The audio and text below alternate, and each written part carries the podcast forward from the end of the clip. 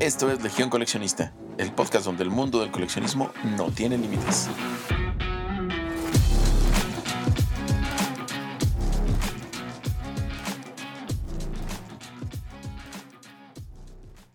Hola, bienvenidos, bienvenidas al final de la segunda temporada de Legión Coleccionista, el podcast donde hablamos de todo tipo de coleccionismo. Yo soy Lilia y les recuerdo que nos pueden seguir en nuestro Instagram y TikTok que los encuentran como Legión Coleccionista Podcast.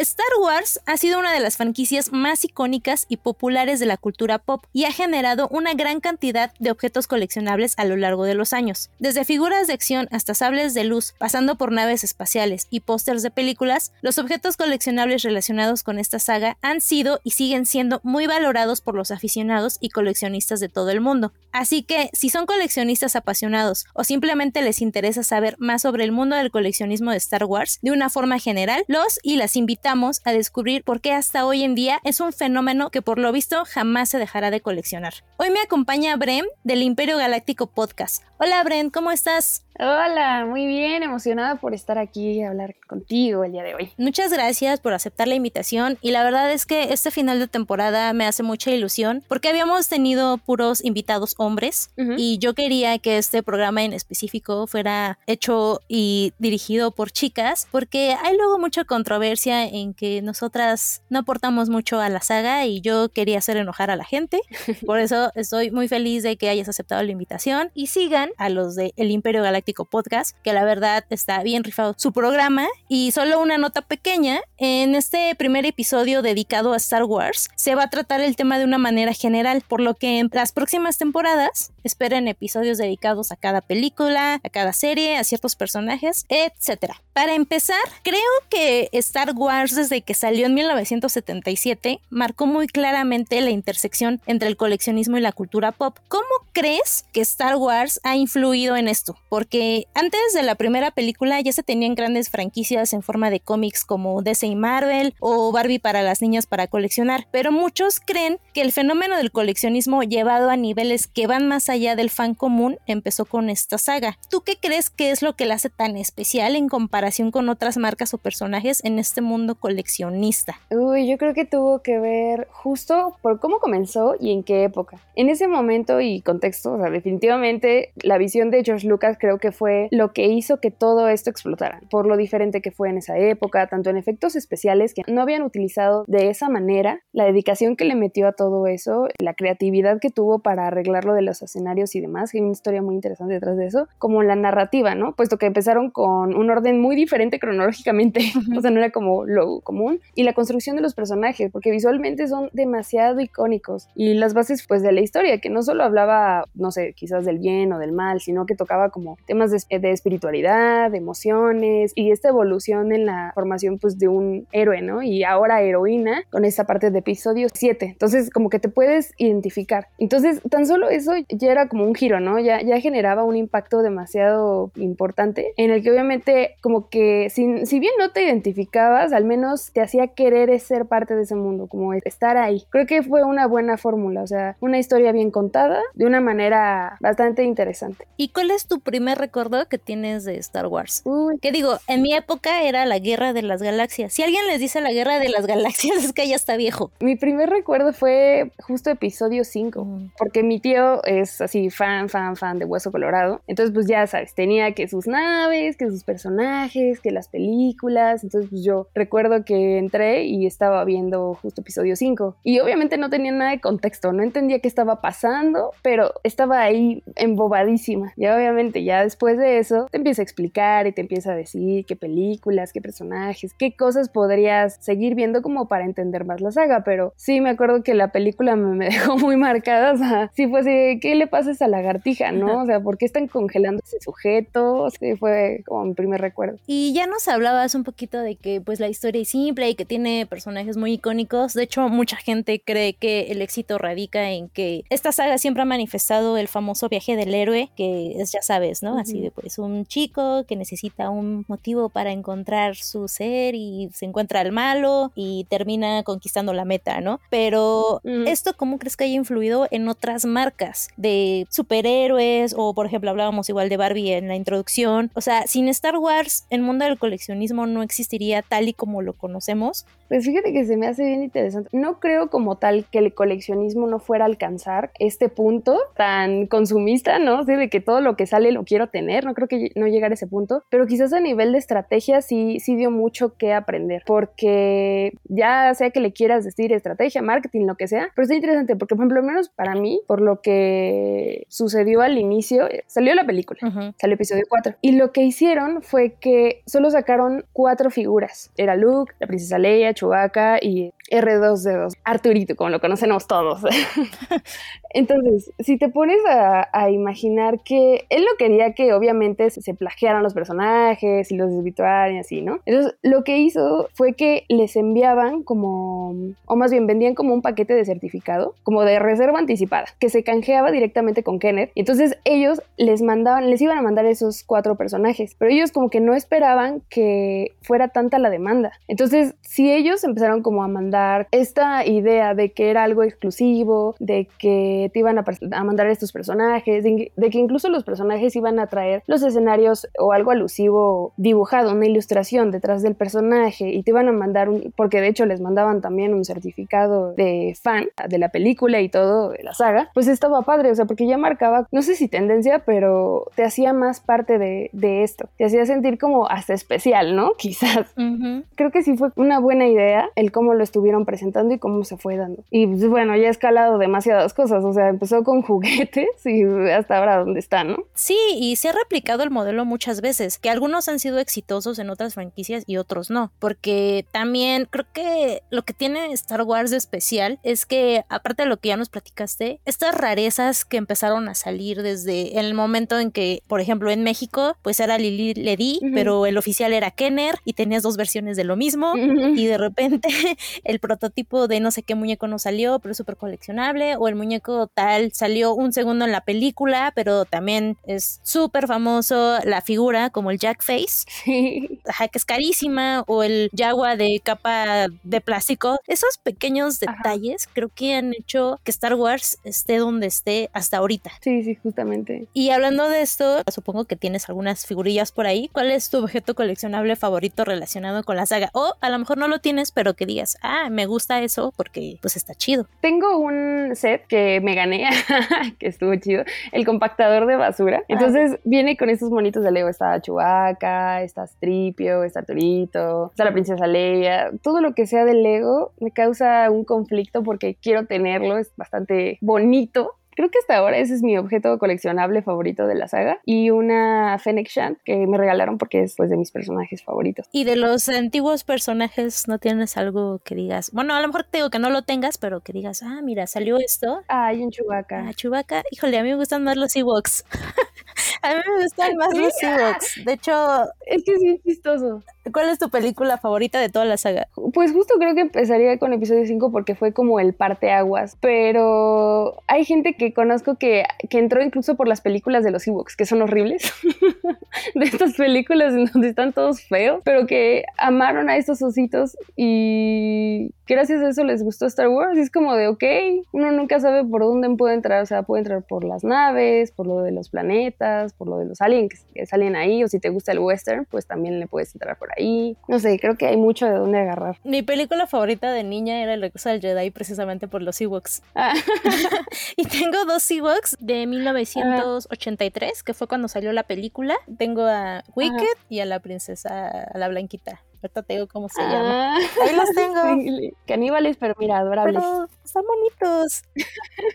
ah, la princesa Nisa se llama. Y los tengo en peluche. Y lo conté también en los primeros episodios que mi papá antes vendía Star Wars en Coyoacán y tenía una gran colección que vendió para pagarnos la escuela, ¿verdad? O sea, así de grande, imagínense que era. Y pues siempre he estado como en contacto con coleccionables. De hecho, ahorita veníamos platicando así de, y dices esto, que no sé qué, de que ellos llegaron a vender un Jack Face, que ya hable de él. Y también me estaba platicando del Boba Fett, del cohete. Sí, sí porque además fue bien chistoso que, ese personaje no era de los principales y tampoco salió como demasiado, al menos en la primera película, pero todo el impacto que causó, ¿no? Fue un personaje que, que muchos le, agarraron como mucho cariño, les, les generó demasiado interés. Creo que la, la pieza se vende como en dos mil dólares, si está en buen estado, ¿no? ¿Cuál dos mil dólares? En el precio de la historia un señor pidió 150 mil dólares. No.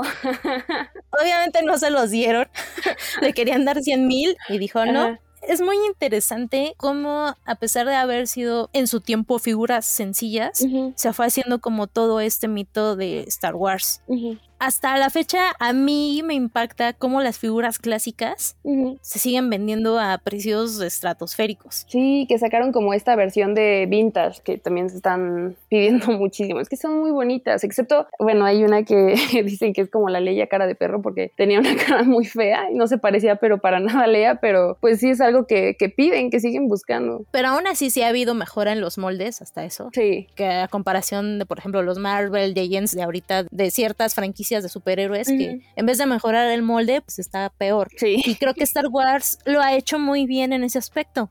Que sí te entregan el mismo muñeco y lo que quieras, pero sí tiene ciertos detalles que mejoran y dan mucha vista a las figuras nuevas. Que yo no soy muy fan de coleccionar las figuras nuevas porque es que creo que nunca terminas. No, y más si sacan las versiones. De que este quizás va con esta arma y ahora este tiene cierto traje, o sea, no, nunca acaba. Entonces, con esto les voy a contar acerca de el famoso top ya del podcast y les vamos a decir el top de los 5 ítems más coleccionables y populares actualmente de Star Wars. Repito, este top va a ser en forma general, ya después vamos a tener un episodio por cada película, por cada personaje y así. Ahí si quieres ir comentando cada punto, me gustaría mucho saber tu opinión. En el número 1 tenemos las figuras de acción, las cuales son uno de los objetos coleccionables más buscados. Hasbro es una de las marcas más importantes en este ámbito y cuenta con una gran variedad de figuras en su catálogo. Además, sitios web como Sideshow Collectibles y Entertainment Earth ofrecen una amplia selección de figuras de acción, al igual que Funko, que sale en todos los top o en todos los programas, y hasta los Hot Toys, ¿no? Que ahorita también se han vuelto muy populares y la verdad los de Star Wars están bien chidos. Sí, o las Black Series que están bellísimas. sí, pero híjole, es que yo esas no las abriría, sí están bien bonitas. Ah, pero ahora tendrías que abrirlas, porque pues con esto del cambio climático y demás, y, y que como por querer ser un poquito más responsables con todo esto del medio ambiente, empezaron a sacar, no sé si solo las Black Series o bueno, más figuras, las empezaron a sacar sin el plastiquito, o sea, ya no puedes ver el muñeco como tal, toda la caja está este, trabajada en un arte precioso, pero no lo, no lo puedes ver. Sí, también los Marvel Legends nuevos vienen así, sí. sí es un poco frustrante, pero también entiendo el punto, entonces. Sí, exacto. En el segundo punto tenemos los sables de luz, los cuales son un icono de la saga de Star Wars y hay muchas opciones en el mercado para coleccionar. Entre las opciones más populares están los sables de luz de la marca Hasbro y las réplicas de alta calidad de marcas como Master Réplicas y Saber Forge. Yo ahí también este ahí ¿cómo se llama este? San Luis Potosí. Hay unos chicos que hacen sables. Igual con luz, la calidad está increíble, obviamente están caritos, pero están muy bien hechos. El primer sable de luz que me acuerdo eran de esos retráctiles, todos feos de plástico. Ay, cómo los amaba. Sí, de esos que les espas y salen todos. Pero es que aparte, tener un sable de luz es Star Wars. Sí. Entonces, si yo tuviera que elegir un elemento así como lo elegimos en la saga de Volver al Futuro, que el invitado dijo que el DeLorean, aquí 100% sería un sable de luz. Sí, definitivamente. Porque hasta el sonido es emblemático. Sí. Sabes perfectamente que es así sabes, Star Wars está en todos lados. Y además es como esta idea del cómo se hace, ¿no? De, de encontrar el Kyber y todo. Es todo como un... Un ritual. ajá, es todo un ritual interesante. Entonces también por ese lado está padre. Sí, que digo, realmente no me ha encantado siempre esa parte de, de religión. Ajá. Que también mucha gente se queja de que Star Wars tiene eso de repente de que es como ser un padre, ¿no? De iglesia, de que no te puedes casar y el lado oscuro te vas a ir al infierno y shalala. Pero el objeto tal cual, lo que significa un sable, 10 de 10 ahí George Lucas. sí, de hecho creo que estaba como inspirado un poquito en diferentes artes marciales, o sea, creo que, por ejemplo, el kendo, creo que sería como lo más cercano a, a esa arte. Sí, sí, sí. En el siguiente punto tenemos las tarjetas coleccionables, de las cuales Tops es la marca más importante en este ámbito y ofrece una gran variedad de tarjetas, desde las básicas hasta tarjetas autografiadas. Estas se pueden encontrar en sitios web como eBay y Amazon. Ese hobby de las tarjetas creo que se ha ido perdiendo un poquito para estas nuevas generaciones. Digo, yo sé que yo soy más grande que tú, pero a mí sí me tocó totalmente el coleccionar tarjetas de Disney, de Marvel, tengo colección de los Simpson y una de las colecciones que todavía tenemos es una de Star Wars, pero son tarjetas así con relieve, con pintura metálica, como que ahí ese fenómeno se empezó a dar mucho en los noventas y lamentablemente yo ya no he visto tarjetas como de tan buena calidad. No dudo que existen, pero en Star Wars siempre se trató como de mantener, pues sí, esa magia de las películas con estos acabados brillantes, los cuales ya no he visto en casi ningún lado. Yo creo que por eso son tan coleccionables. Sí, al menos en, Star Wars no. Yo tampoco he visto que sobrevivan o algo así, o sea, tan relevante. Creo que en, la única que sí se podría decir que se están intentando levantar es en Pokémon, pero pues bueno, y es mucho, muy diferente. Pero sí, en Star Wars no he visto que tengan como gran auge en eso. En el cuarto punto tenemos los Lego Star Wars, los cuales sus sets se han vuelto todo un fenómeno ya que ofrecen la oportunidad de construir modelos de naves, escenarios y personajes de la saga. Se pueden encontrar en tiendas especializadas en Lego, así como en sitios web como Amazon y The Lego Shop. Sí, con eso que están sacando todos los sets. Y son bien bonitos. Yo tengo sets de mi juventud, de mi niñez, imagínate, del episodio 1. No.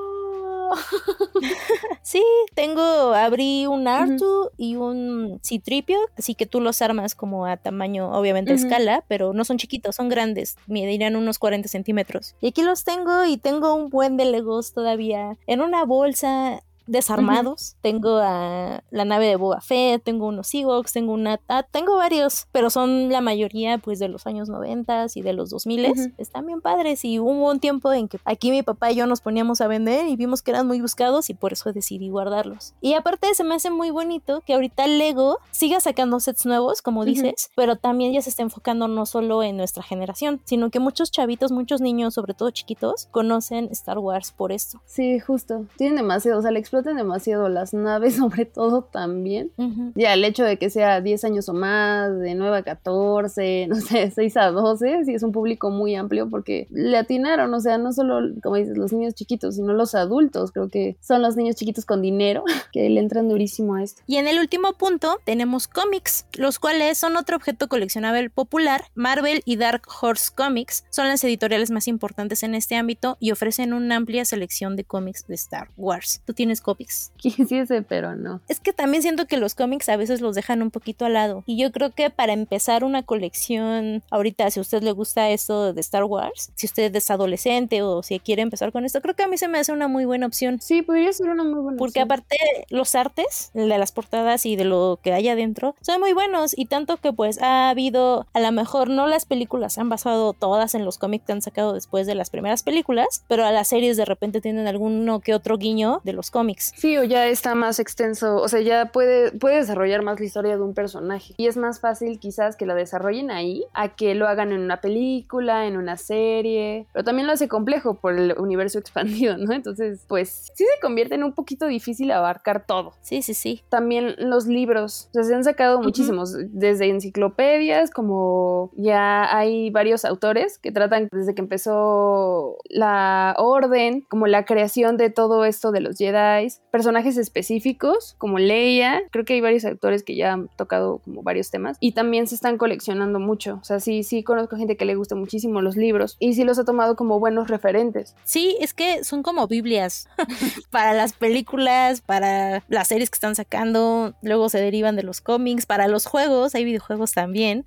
y de hecho te quería preguntar justamente, ¿qué otra memorabilia añadirías a este top sabiendo que de Star Wars hay de todo? Hay coleccionistas que tienen hasta las cajas de cereal que han salido. Pues además de los libros, creo que agregaría pósters y playeras, porque los, los pósters creo que han sido desde que salieron las películas de las cosas más bellas que ha tenido Star Wars y sigue habiendo, entonces creo que sí serían esas cosas las que la gente coleccionaría. Así, cosas feas, palomeras. Creo que no, no recuerdo alguna palomera que haya salido bien o muy bonita que yo quisiera tener. Incluso la última de Grogu está horrenda y muy impráctica a mi parecer, pero hay gente que sí la compró y lo hace justo por amor a la saga, por decir, yo tengo la palomera de Grogu, está linda y no me importa, ¿no? Entonces creo que es lo más rarillo que coleccionar, pero pues de todo. Ah, incluso la licencia que Walmart está aprovechando de sacar todo lo que puede de cosas del hogar, de vasos, platos, así que la vajilla fina con cosas estampadas de Star Wars también es algo que se busca, porque al final no todos tienen como el dinero para invertirle duro a una colección, pero sí quizás lo hacen de una manera, digamos, económica,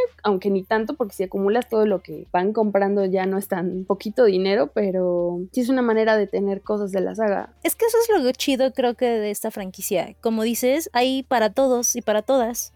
Yo la otra vez estaba aquí escarbando en mi cuarto y encontré una caja del Burger King doblada de una hamburguesa con arte del episodio 3. Y yo le dije, papá, ¿y esto por qué lo guardamos? En esos tiempos se creía que todo lo que tenía Star Wars era coleccionable. Y digo, yo ahí lo tengo, pero sí digo, pero ¿quién va a querer eso? Digo, no dudo que haya quien lo quiera, pero llega un momento en que la gente se vuelve tan fanática de esto, sobre todo de las primeras películas, que si hay productos también medio descabellados, así como en Los Simpson de la prueba de embarazo de Krusty, así en Star Wars. Por lo mismo es importante destacar que estas son solo algunas opciones entre los muchos objetos coleccionables de Star Wars que existen. ¿Tú cómo crees que influyen los medios sociales en el mundo del coleccionismo de Star Wars? ¿Ha cambiado la forma en la que se compra o se venden objetos de esta franquicia? Digo, ahorita tenemos a nuestro maravilloso amigo Internet, pero ¿eso ha sido para bien o para mal? No siento que haya cambiado como de una manera particular, al menos en México, en cuanto a poder consumir esto, porque pues sí, tenemos muchísimas formas de conseguirlo, ¿no? Y tenerlo a la mano. El problema creo que más bien está como en poder diferenciar ya esta parte del original a las copias. Sí. Si es que eres como muy estricto en este, en este sentido de que quieres pues el original y demás. Y sí sé que, por ejemplo, en otros países de América Latina es mucho más difícil y pues por tanto más caro conseguir las figuras o básicamente cualquier artículo de Star Wars. Pero sí creo que, o sea, los medios han hecho que me quiera quedar sin dinero cada rato por eso y porque, mm, fíjate, no soy yo, no me considero una coleccionista como tal, pero sí siento que han ayudado muchísimo a que llegue a tanto público que personas que no han visto las películas ni, ni conocen a los personajes ni y les vale brillo, quieran una figura de, de Grogu, por ejemplo. Que no tienen ni idea de quién es el personaje, no les importa, no han visto la saga, pero lo quieren. Justo como por esta eh, parte masiva de información, que digo, no está mal, pero que sí quizás se abusa un poco de, eso, ¿no? Las personas que, comercian de manera ilegal, o no sé, tampoco es como que estén dando tanta calidad, pero aprovechan como este furor de, de la gente para estar vendiendo cualquier cosa. Es que son unas películas tan explotadas que sí te crean una necesidad. Y te lo digo porque yo tuve la oportunidad de ir el año pasado a Disneylandia, a la tierra de Star Wars, y fue porque te lo pintaban tan bonito en los videos y veías a los youtubers y yo dije, que yo tengo que ir, o sea, tengo que ir. Y digo, a lo mejor a mucha gente no le parece, pero cuando yo la vi, yo dije, voy a llorar y todo. Y realmente no es tan grande como se ve en los videos. Ay, qué triste. Yo dije, mm, a ver, o sea, ¿cómo estaban haciendo la toma? Porque yo me imaginaba así, el patio gigante y el halcón milenario, que sí te impacta ya cuando ves al halcón milenario de cerca, pero realmente todo lo que es la tierra de Star Wars es muy pequeño, está todo como muy junto. Yo decía, sí me gusta, estoy muy feliz, es uno de los mejores días de mi vida, pero yo me imaginaba otra cosa. ¿Y por qué es? Porque estuve viendo videos de TikTok, porque estuve viendo a los youtubers, porque estuve viendo reseñas en Facebook y de repente llegas y no es que te decepciones, pero si te imaginas, si te, se te rompe un poquito el corazón de, ay, yo pensé que iba a ser gigantesca. Lo que sí está muy padre y si pueden alguna vez en su vida ir, vayan al juego de Rise of the Resistance. Ahí sí te sientes en la película. Ese sí, yo creo que es una experiencia que vale la pena 100% coleccionar si usted es muy fan de Star Wars. Y también pasó, justo esta semana dieron la noticia que el hotel de Star Wars, carísimo en Orlando, ya va a cerrar.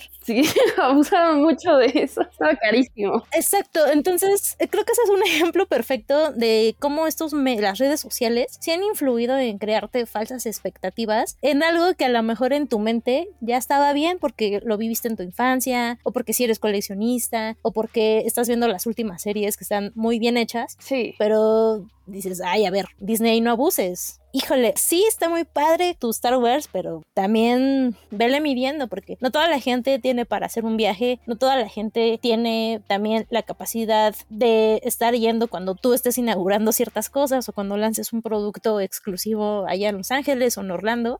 Entonces, es que siento que se te rompe un poco. Es como cuando dicen no conozcas a tus héroes. Sí. Siento que es como lo mismo, así de que. Mm". Mejor de lejos. Yo iba a ir por mi sable y después dije, sí, están muy chidos, experiencia y eso también carísima, que si ya vas, es porque pues sí estás dispuesto a gastar. Pero a la mera hora me decidí por hacer mi androide porque los sables que tú haces no son iguales a los que venden afuera. Ok. En las tiendas oficiales. Están más chidos los que venden en las tiendas oficiales. Tienen como más detalles y lo entiendo porque los que tú haces pues es una experiencia de varias personas y es como a granel. Pero de repente dices, a ver Disney, me estás cobrando la experiencia y cuesta lo mismo que el sable afuera, pues mejor me llevo el de afuera. Sí.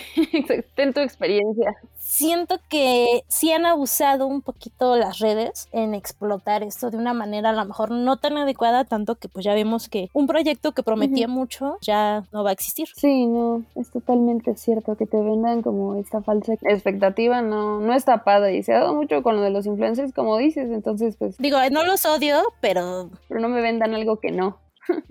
Y hablemos ahora sobre los personajes femeninos de la saga, que yo por eso quería tener a una invitada. ¿Tú cómo crees que han influido estos personajes en la venta de mercancía y coleccionables? ¿Qué piensas de la representación de las chicas en la franquicia? Que, ok, nosotras somos mujeres y siempre vamos a estar a favor, pero la verdad es que hay mucha gente la cual tira mucho hate y no está chido, amigos. No, no está chido. ¿Tú qué opinas? Pues mira, siento que de manera general y desde el inicio el papel femenino en Star Wars siempre ha estado como muy presente, ¿no? Es de las cosas que de hecho me gusta. Hay personajes fuertes. Está Padme, está Leia, ¿no? Que fueron como estos, estas primeras vistas hacia la parte femenina en Star Wars. Son papeles de mujeres fuertes y también podían ser, no sé, en el caso de Leia, que podía ser súper diplomática, pero también le entraba al quite y no necesitaba que alguien la rescatara. Entonces, por ese lado, creo que Star Wars siempre tuvo una visión hacia la mujer y justo es algo que siento que Disney ahora quiere reforzar o busca reforzar como al, público femenino, justo por lo que dices de que en estas sagas pues está llena de vatos que la verdad se ponen muy intensos a veces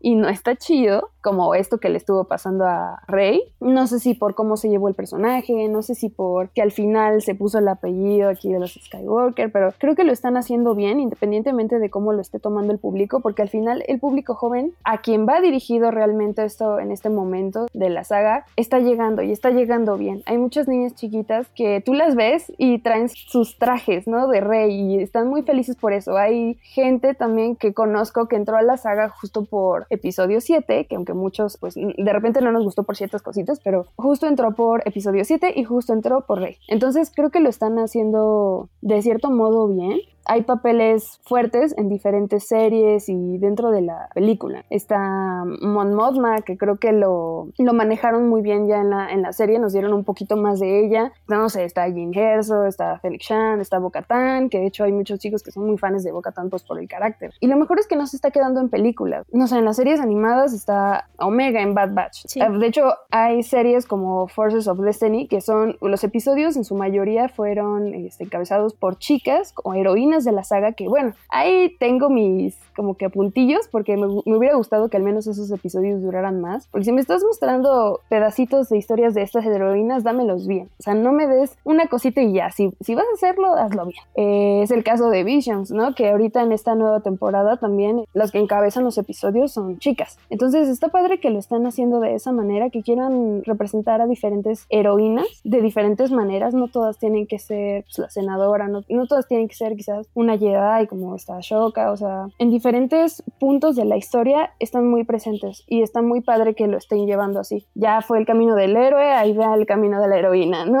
Fíjate que platicaba con otro amigo que también es muy fan y me decía que, polémico comentario, prepárense, que el fandom de Star Wars es muy tóxico. No, ¿en serio?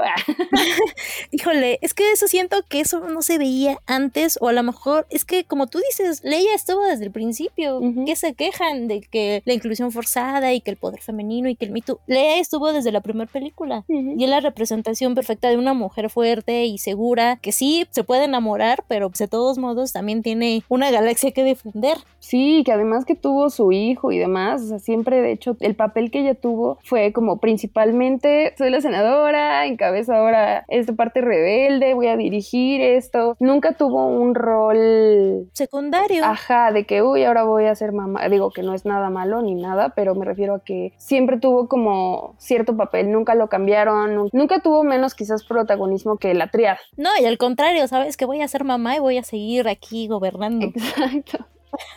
es que eso está chido. Por eso yo creo que no debería de influir en la venta de mercancía y coleccionables esto, pero la realidad es que creo que sí ha mermado un poco. Pero precisamente porque el fandom de Star Wars, no me gustaría decirlo, pero creo que la mayoría sí son hombres y muchas veces no tienen a lo mejor la capacidad para entender que siempre esto ha estado. ¿A poco cuando a ellos les daban una ley de niños decían, ay no, porque es mujer? No, claro que no. Nadie en los 70s se fijaba en eso o no lo tenían tan claro, a pesar de que en esa época sí estaba muy definido cuáles juguetes eran para niños y cuáles para niñas, pero eso no importaba porque era Star Wars. Hasta que volvemos a lo mismo, la influencia de las redes sociales o de que el mundo se estuviera abriendo a estas nuevas posibilidades de tener personajes femeninos como heroínas, les movió como el piso, el cual no debería de ser, chicos. Ya sé que ahorita de haber alguno que digan, ay, estas no saben nada, no importa, porque pues realmente, como dicen lo importante es que sí se están abriendo sus caminos que a lo mejor ella y yo ya no somos los targets, sino las niñas que van a crecer con estos modelos que creo que son muy importantes. De, ok, vas a ser mamá, te vas a casar, pero puedes seguir gobernando millones de planetas. Sí, exacto. Y justo creo que es lo que le pasó a Rey, ¿no? De, episodio 7, que creo que no se estuvo vendiendo mucho la figura porque justo el papel pues no gustó. O luego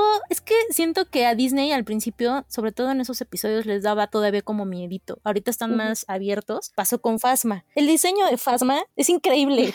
la matan muy fácil y sale bien poquito. Entonces siento que antes todavía le daba un poquito de miedo a la productora o a los directores, no lo sé. Pero ahorita siento que sí se ha dado al menos un paso muy grande en que Rey regrese, en que el Mandalorian tenga figuras femeninas fuertes. Yo creo que vamos por buen camino. Y aunque el fandom sea tóxico y nos eche en carrilla, yo creo que es algo que sí o sí en algún momento tenía que ser. Porque también las historias de los hombres, al ser planas en el sentido de que no puedes estar repitiendo siempre la misma fórmula. En algún momento la puedes cambiar y todo, pero necesitas también del apoyo de otras cosas y de otras figuras, ya sean femeninas o de otro tipo de personajes que te apoyen. Sí, exacto. De hecho, siguiendo con este ¿cuál es tu opinión precisamente sobre la inclusión de personajes ya no solo femeninos, sino de personas de diferentes razas y orientaciones sexuales en la saga? ¿Crees que esto se refleja también en la demanda de productos coleccionables? Eh, mucho tiempo se dijo que el personaje de Poe Dameron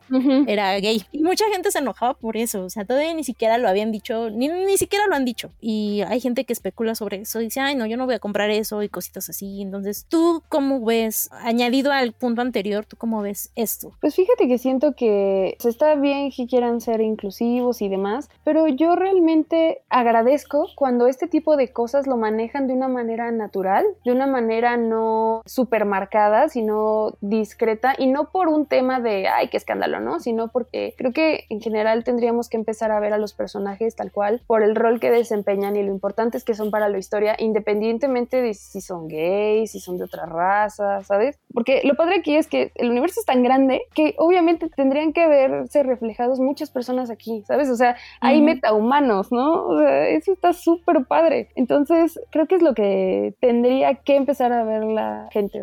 Fuera de es gay o no, lo que sea, es un personaje y aporta la historia y punto. Y el cómo lo traten o lo lleven dentro de la historia, pues también es importante. Porque si tú se lo das forzosamente a una persona tan marcado, va a suceder esto. Porque quizás no estamos tan trabajados emocionalmente como para aceptar estas cosas, a, abrazarlas, verlas como es una realidad y, está bien. Creo que incluso también vale la pena mencionar lo, que pasó, bueno, que esto no tiene nada que ver con raza ni nada, pero justo raya con lo que hablábamos hace ratito de, este odio irracional hacia los actores, que ya ves lo que pasó con Jar Jar Binks, que fue súper odiado el personaje por los fans y este chavo pues entró en depresión porque pues, al final le tiraban mucho, mucho, mucho hate al actor, lo acosaban. Y hace poco, justo en esta tercera temporada de Mandalorian, le dieron un papel en donde le ayudaba a Grogu, ¿no? A escapar de los que estaban ejecutando la Orden 66. Entonces fue un regreso muy bueno, aunque breve para el actor, y siento que ese tipo de cosas que está haciendo Disney van bien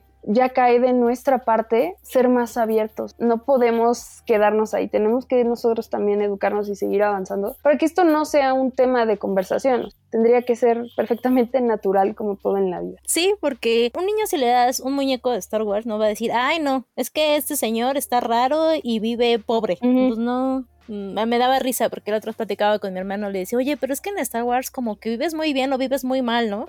o no hay como puntos medios, pero le decía a mi hermano, sí, pero pues eso está padre porque precisamente son millones de planetas, son millones de historias que en algún momento te puedes identificar con cualquiera. Sí. Oye, Bren, ¿y cuál es tu personaje favorito de todo Star Wars? Aquí había puesto de la saga, pero no, de todo Star Wars. No importa si son caricaturas, si es serie, si es libro, ¿cuál es tu, tu personaje favorito? Uy, eso está complicado porque conforme van avanzando las historias y te van dando más de los personajes, como que vas abrazándolos más. Entonces podría decir que en un inicio, obviamente me volví fan de ese Wookiee Chewbacca, ¿no? O sea, yo estaba así, vuelta loca, decía, wow, es que yo quiero un amigo así.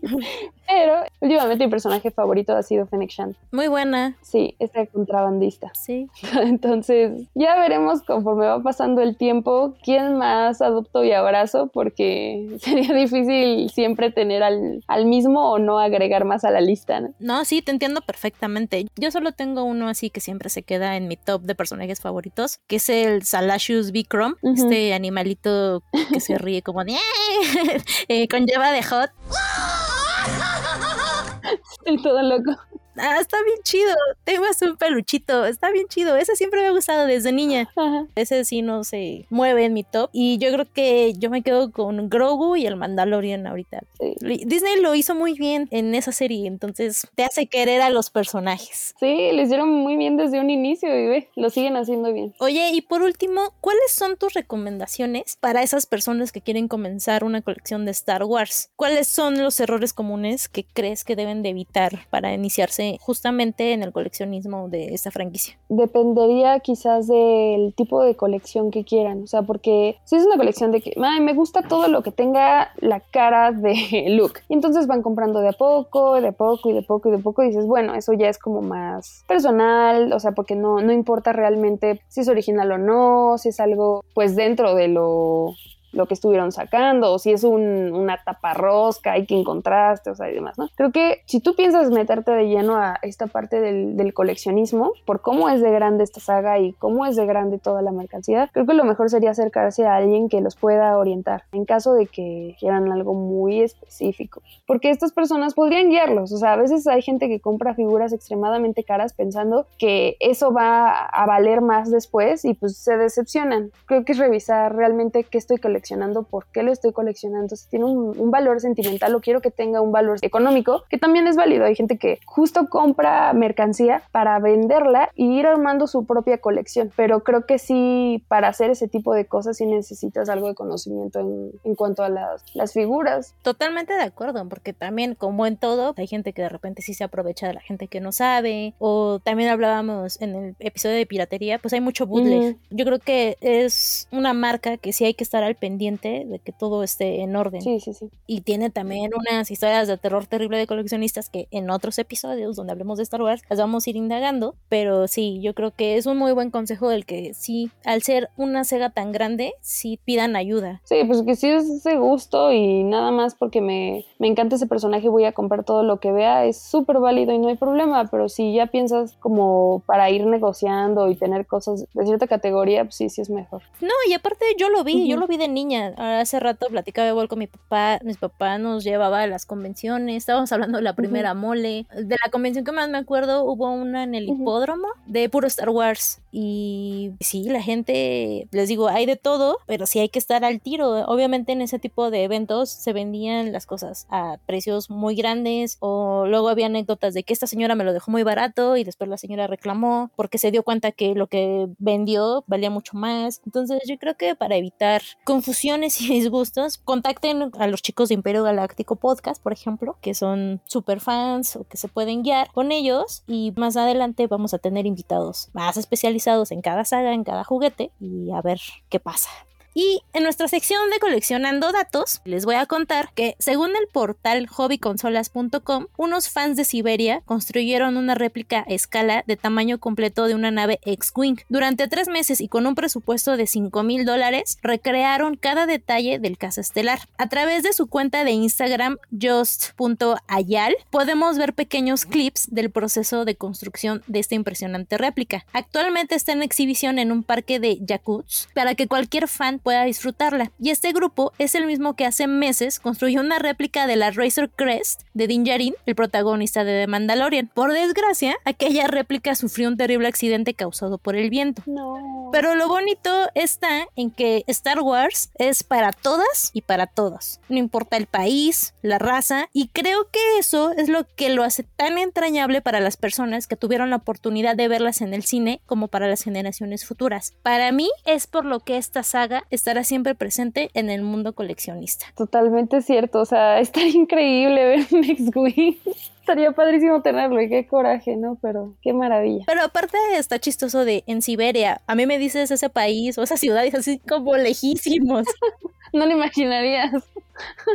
Entonces está bien chido que en todos lados haya Star Wars. Exacto. Es para todos y para todas. No se peleen fandom, seamos amigables y más empáticos entre nosotros, porque va a haber un momento en que nosotros ya vamos a estar viejos y va a haber productos nuevos que ya no van a ser dirigidos hacia nosotros. Entonces yo creo que hay que disfrutar, ser muy respetuosos, sobre todo con nosotras las chicas, que aunque estemos a veces escondidas por lo mismo de que esto del mundo del coleccionismo está un poco gobernado por hombres, pero sí existimos nosotras y estamos aquí y yo creo que no pensamos en movernos. Exacto. Yo estoy fascinada con esto y acepto abiertamente lo que venga. Esa es otra, ¿no? Cada que sale una serie nueva, una temporada nueva de alguna otra cosa, siempre tenemos la expectativa muy alta y creo que es muy bueno aceptar lo que venga con brazos abiertos. Ya veremos si te gustó o no te gustó, pero no te arruines tú solito, ¿sabes? Como antes de tiempo las cosas. Correcto. Y aparte, todos tenemos esta fascinación por esta saga. No hay que Es una franquicia tan bonita que merece ser coleccionada y ya lleva tantos años que no debería de tener hate entre nosotros. Sí, exacto. ¿Y qué más? Si de hecho si algo te gusta y te emociona, pues está mejor compartirlo, ¿no? Y hacer que alguien más que va entrando en esto y quiere saber, como que tenga esa oportunidad de tener una bonita experiencia de alguien que lo acercó a eso, no que lo alejó y lo hizo sentir incómodo por no saber algo. O sea, es una tontería querer pensar que vas a saber todo y en un universo tan grande. Es imposible. Y Star Wars, como una vez lo dije en otro episodio, nunca va a morir. Así que prepárense. Para despedirnos, no olviden seguirnos en Instagram y TikTok. Estamos como Legión Coleccionista Podcast. Escribirnos a legion.coleccionista.gmail.com, Legión sin acento en el mail, donde nos pueden mandar las fotos de sus colecciones, comentarios de qué temas quieren que hablemos, etc. Recuerden que este final de temporada lo hablamos de manera general y lo recalco mucho porque nos escriben que cuando vamos a hablar de ciertos temas. Y por lo mismo, a mí me pueden seguir en Twitter, estoy como arroba liamx7 y Bren, tus redes si las quieres decir. Bueno, mi cuenta personal es bajo hueso pero les diría que mejor sigan a Imperio Galáctico Podcast. Estamos así en todas las redes sociales, excepto en Twitter, porque pues nombre corto. Entonces, en Twitter estamos como Imp Galáctico Pod. Ahorita estamos de vacaciones, pero siempre tenemos en la semana un episodio nuevo y podemos hablar de planetas, personajes y todo lo que sea de Star Wars, básicamente. Perfecto. No dejen de seguirlos, no dejen de seguirnos a nosotros en Spotify, Google y Apple Podcast. Gracias por acompañarnos. Nos escuchamos en la próxima temporada. Bye. Bye. Este fue el podcast de Legión Coleccionista. No olvides seguirnos en nuestras redes sociales. Hasta la próxima.